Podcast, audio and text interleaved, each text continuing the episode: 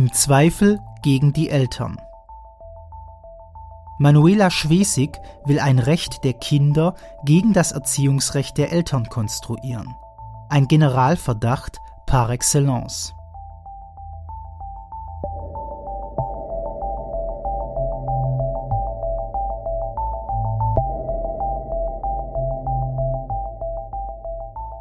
Ein Beitrag von Birgit Kelle. Sind Kinder keine Menschen? Das ist der erste von vielen Einwänden, der mir spontan einfiel, nachdem Bundesfamilienministerin Manuela Schwesig einmal wieder die Verankerung von Kinderrechten in der Verfassung forderte. Unsere Verfassung unterscheidet nämlich weder zwischen Alter noch Geschlecht eines Menschen in Artikel 1 des Grundgesetzes. Die Würde des Menschen ist unantastbar, steht dort in Absatz 1. Da steht weder etwas vom Alter, noch von Größe, noch vom Geschlecht, nichts von geistiger oder körperlicher Verfassung. Einfach nur Mensch. Halten wir also fest. Es gibt keinen offensichtlichen oder zwingenden Grund, Kinder mit besonderen Rechten in der Verfassung noch einmal zusätzlich zu berücksichtigen, denn sie haben den vollen Schutz unseres Grundgesetzes sowieso. Warum also diese Forderung nach besonderen Kinderrechten, die jetzt zwar aktuell von Frau Schwesig artikuliert wurde, von zahlreichen anderen Politikern aber ebenfalls in regelmäßigen Abständen gestellt wird, aus unterschiedlichen politischen Lagern? Nun, zunächst ist es opportun, Schutz und Rechte für Kinder zu fordern, wer mag da schon etwas dagegen haben? Liegen uns nicht allen die Kinder besonders am Herzen? Ja, es macht sich gut, etwas für Kinder zu tun. Es ist so menschlich und herzerwärmend und politisch kaum angreifbar. Es lohnt also ein genauerer Blick, warum und in welchem Zusammenhang die Verankerung von Kinderrechten gefordert wird, gegen wessen Widerstand diese Rechte durchgesetzt werden sollen und wer den Kindern dazu verhelfen will. Frau Schwesig bezieht sich aktuell auf Kinder in Pflegefamilien. Dort sollen sie mehr Schutz erfahren vor den leiblichen Eltern. Jugendämter und Gerichte könnten sich dann bei ihren Entscheidungen, wo ein Kind leben soll, stärker nach dem Kindeswohl richten und nicht nach dem Vorrecht der Eltern, das im Grundgesetz verankert sei. In einem Papier des Familienministeriums heißt es zusätzlich zu der Problematik Zitat wirkt eine Rückkehr in die Herkunftsfamilie nicht mehr als Heimkehr, sondern als Trennung einer nunmehr zu den Pflegeeltern hergestellten Eltern-Kind-Bindung, dann müssen wir diese Bindung schützen. Zitat Ende. Übersetzt in den Alltag bedeutet dies, man will Kinderrechte so definieren, wie das Jugendamt es für sinnvoll hält und im Zweifel das im Grundgesetz festgeschriebene Erziehungsrecht der leiblichen Eltern einfacher umgehen können, zugunsten der Pflegeeltern. Das ist starker Tobak, vor allem wenn man weiß, dass in Deutschland die Zahl der Inobhutnahmen von Kindern durch das Jugendamt dramatisch zugenommen hat. Allein bei den Kindern unter drei Jahren, die auf Verdacht aus den Familien genommen wurden, hat sich die Zahl zwischen 2000 und 2008 sogar verdoppelt. Insgesamt wurden im Jahr 2013 über 42.000 Kinder aus ihren Familien genommen. Dazu muss man außerdem wissen, dass dies von den Jugendämtern sehr einfach und sehr schnell passieren kann, wenn das Amt meint, das Kindeswohl sei gefährdet. Da reicht ein Verdacht vom Nachbarn. Den wenigsten Eltern ist vermutlich bekannt, dass seit 2008 für dieses Verfahren die Beweislast umgedreht wurde. Sollten Sie also noch an den alten Grundsatz in dubio pro reo glauben, sollten Sie sich in Bezug auf Ihre Erziehungsfähigkeit davon verabschieden, denn derzeit heißt es, im Zweifel gegen die Eltern. Früher musste das Jugendamt nachweisen, dass sie schlechte Eltern sind und durfte dann erst die Kinder mit Gerichtsbeschluss aus den Familien nehmen. Heute darf das Jugendamt die Kinder erst einmal vorsorglich herausnehmen und zu Pflegeeltern geben, darf den Kontakt zu den leiblichen Eltern unterbinden und die Eltern müssen dann beweisen, dass sie sehr wohl gute Eltern sind. Wie das in Abwesenheit der Kinder funktionieren soll, ist nicht nur mir ein Rätsel. Im Internet explodieren die Selbsthilfeseiten von Eltern, die versuchen, ihre Kinder wieder zurückzubekommen. Willkür der Jugendämter ist dabei ein gängiger Begriff. Widerstand gegen das Jugendamt wird dabei als unkooperativ gewertet.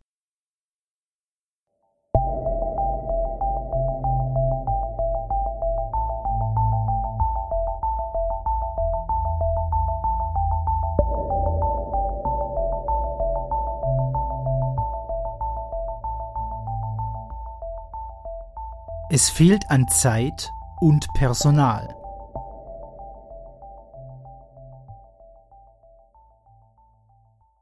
Nicht selten gewinnen die Eltern nach langwierigen Gerichtsverfahren.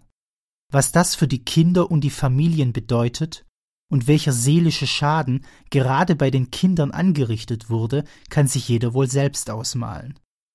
Selbst der Europäische Gerichtshof für Menschenrechte hat aus keinem Land mehr Fälle vorliegen, wo Eltern gegen Behörden auf Herausgabe ihrer Kinder klagen, als aus Deutschland. Kein Wunder. In keinem anderen Land werden so viele Kinder weggenommen, obwohl Fachleute die Herausnahme von Kindern aus der Familie nur als letztes Mittel empfehlen. Dazwischen gäbe es nämlich sehr viele andere Möglichkeiten, die kosten aber Zeit und Personal. Der gleiche Gerichtshof hat schon mehrfach die deutsche Praxis gerügt, bei der es keine Rechtsaufsicht über die Arbeit des Jugendamtes gibt und dass die Verfahren zu lange dauern. Verändert hat sich kaum etwas. Mit diesem Hintergrund fordert also unsere Familienministerin, dass diese Fakten, die das Jugendamt schafft, dann im Zweifel auch noch gegen die leiblichen Eltern arbeiten. Hat man die Kinder lange genug bei Pflegeeltern untergebracht und haben sie eine Bindung zu den neuen Eltern aufgebaut, weil das Gerichtsverfahren über Jahre hinausgezögert wurde, würde dies dazu führen, dass die Kinder noch weniger Chancen haben, wieder in ihre Ursprungsfamilie zurückzukehren. Und das Ganze als Kinderrecht in der Verfassung verankert. Na herzlichen Glückwunsch. Erhellend zum Thema ist jedoch auch, was Manuela Schwesig im Jahre 2012 im Interview mit dem Deutschlandradio sagte. Damals stand die Nation unter Schock, weil in Hamburg die kleine Chantal bei ihren vom Jugendamt bestellten Pflegeeltern an einer Überdosis Methadon gestorben war. Bei den drogensüchtigen Pflegeeltern wohlgemerkt, nicht bei den leiblichen. Und was sagt da Frau Schwesig? Zitat wir brauchen Kinderrechte im Grundgesetz. Das blockiert derzeit die Bundesregierung. Und das Betreuungsgeld, das gezahlt werden soll, ist auch eine Gefahr für den Kinderschutz. Zitat Ende. Das Betreuungsgeld ist also eine Gefahr für Kinder, weil sie dann zu Hause sind und nicht in einer Kita. Generalverdacht gegen Eltern par excellence.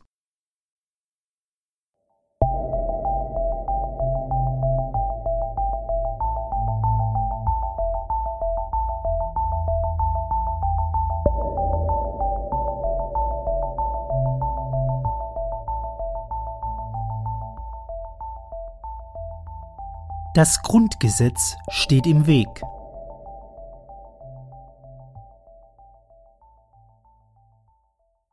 Nein, ich will nicht kleinreden, dass es durchaus Eltern gibt, die sich nicht adäquat um ihre Kinder kümmern und dass die Gesellschaft hier eingreifen muss. Das gibt die aktuelle Rechtslage aber schon her. 42.000 Mal hat der Staat im Jahr 2013 davon Gebrauch gemacht. Ob berechtigt ist eine andere Frage. Fakt ist, wir haben Gesetze, die allen Kindern helfen können. Neue Verfassungsrechte hätten aber auch der kleinen Chantal das Leben nicht gerettet. Aber vielleicht Jugendämter, denen nicht durch Überarbeitung der Fehler unterläuft, so ein Kind vom Regen in die Traufe zu bringen, nämlich zu drogenabhängigen Pflegeeltern. Leider kennt man aber diese Rhetorik der angeblichen Kindeswohlgefährdung durch die eigenen Eltern nur allzu gut schon aus der Betreuungsgelddebatte.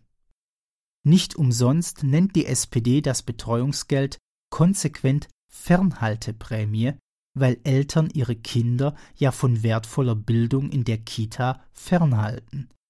Das schreit nach Fahrlässigkeit und Kindeswohlgefährdung. Dass die SPD gerne eine Kita-Pflicht einführen würde, ist kein Geheimnis mehr. Zu viele Genossen haben es bereits gefordert. Das Thema schleicht seit dem Jahre 2006 durch die SPD. Unter dem schönen Titel Prüfung der Verbindlichkeit frühkindlicher staatlicher Förderung hatte die damalige Berliner Justizsenatorin der SPD, Dr. Lore Maria Peschel-Gutzeit, in einem Gutachten ergründen lassen, ob man auch gegen den Willen der Eltern eine Kindergartenpflicht einführen kann. Ergebnis Man kann nicht, denn das Erziehungsrecht der Eltern aus Artikel 6 Absatz 2 des Grundgesetzes steht dem im Wege. Es sei denn, man macht aus der Kita eine Bildungsstätte, dann wäre es auch gegen den Willen der Eltern analog der Schulpflicht durchsetzbar. Dass der Wind heute in Sachen Kinderrechte leider erneut aus der Richtung gesetzliche Kita-Pflicht weht, bestätigt auch, was Schwesigs Staatssekretär im Bundesfamilienministerium Dr. Ralf Kleindiek erst im Juni 2014 von sich gab. Er befürwortet die Verankerung der Kinderrechte in der Verfassung, weil Kinder und Jugendliche, Zitat, das Recht auf Förderung ihrer Fähigkeiten zur bestmöglichen Entfaltung ihrer Persönlichkeit sowie auf Schutz und Beteiligung hätten. Zitat Ende. Was er damit genau meint, folgt sogleich. Zitat Dazu gehört, Kinder früh entsprechend ihrer Bedarfe zu fördern und ihnen Raum für gemeinsames Lernen mit Gleichaltrigen zu bieten. Der Ausbau der Kindertagesbetreuung und verbindliche einheitliche Qualitätsstandards für die Betreuungsangebote sind ein zentraler Baustein dieser Förderung. Zitat Ende. Setzen wir also zusammen. Kinder sollen das Recht haben auf Förderung, die insbesondere nicht etwa durch ihre Eltern, sondern zentral durch Kindertagesbetreuung realisiert wird. Das Ganze als Verfassungsrecht, das im Zweifel das Elternrecht aushebelt. Schließlich geht es doch um das Kindeswohl. Eltern, die ihrem Kind diese Beteiligung und Förderung in der Kindertagesstätte vorenthalten, wären also automatisch dem Vorwurf ausgesetzt, sie würden ihrem Kind ein Verfassungsrecht vorenthalten. So einfach lässt sich ein Recht der Kinder gegen das Erziehungsrecht der Eltern konstruieren. Was hier also als Kinderrechte in die Verfassung so harmlos und wohlmeinend daherkommt, ist in Wahrheit das Aushebeln des grundgesetzlich garantierten Erziehungsrechtes der Eltern. Die Kinderrechte, die hier gemeint sind, sollen im Zweifel durch das Jugendamt gegen den Willen der Eltern durchgesetzt werden. Der Staat als Anwalt der Kinder gegen ihre eigenen Eltern, wobei nicht etwa die Eltern, sondern der Staat selbst das Kindeswohl definiert. So hatte es Frau Schwesig übrigens in dem Deutschlandradio-Interview ja auch formuliert. Zitat Wir müssen die Kinderrechte im Grundgesetz verankern. Oftmals sind Elternrechte oder andere Rechte höher als die Kinderrechte. Das halte ich für falsch. Zitat Ende. Und sehen Sie, Frau Schwesig, das ist wohl der Unterschied. Ich halte das für richtig.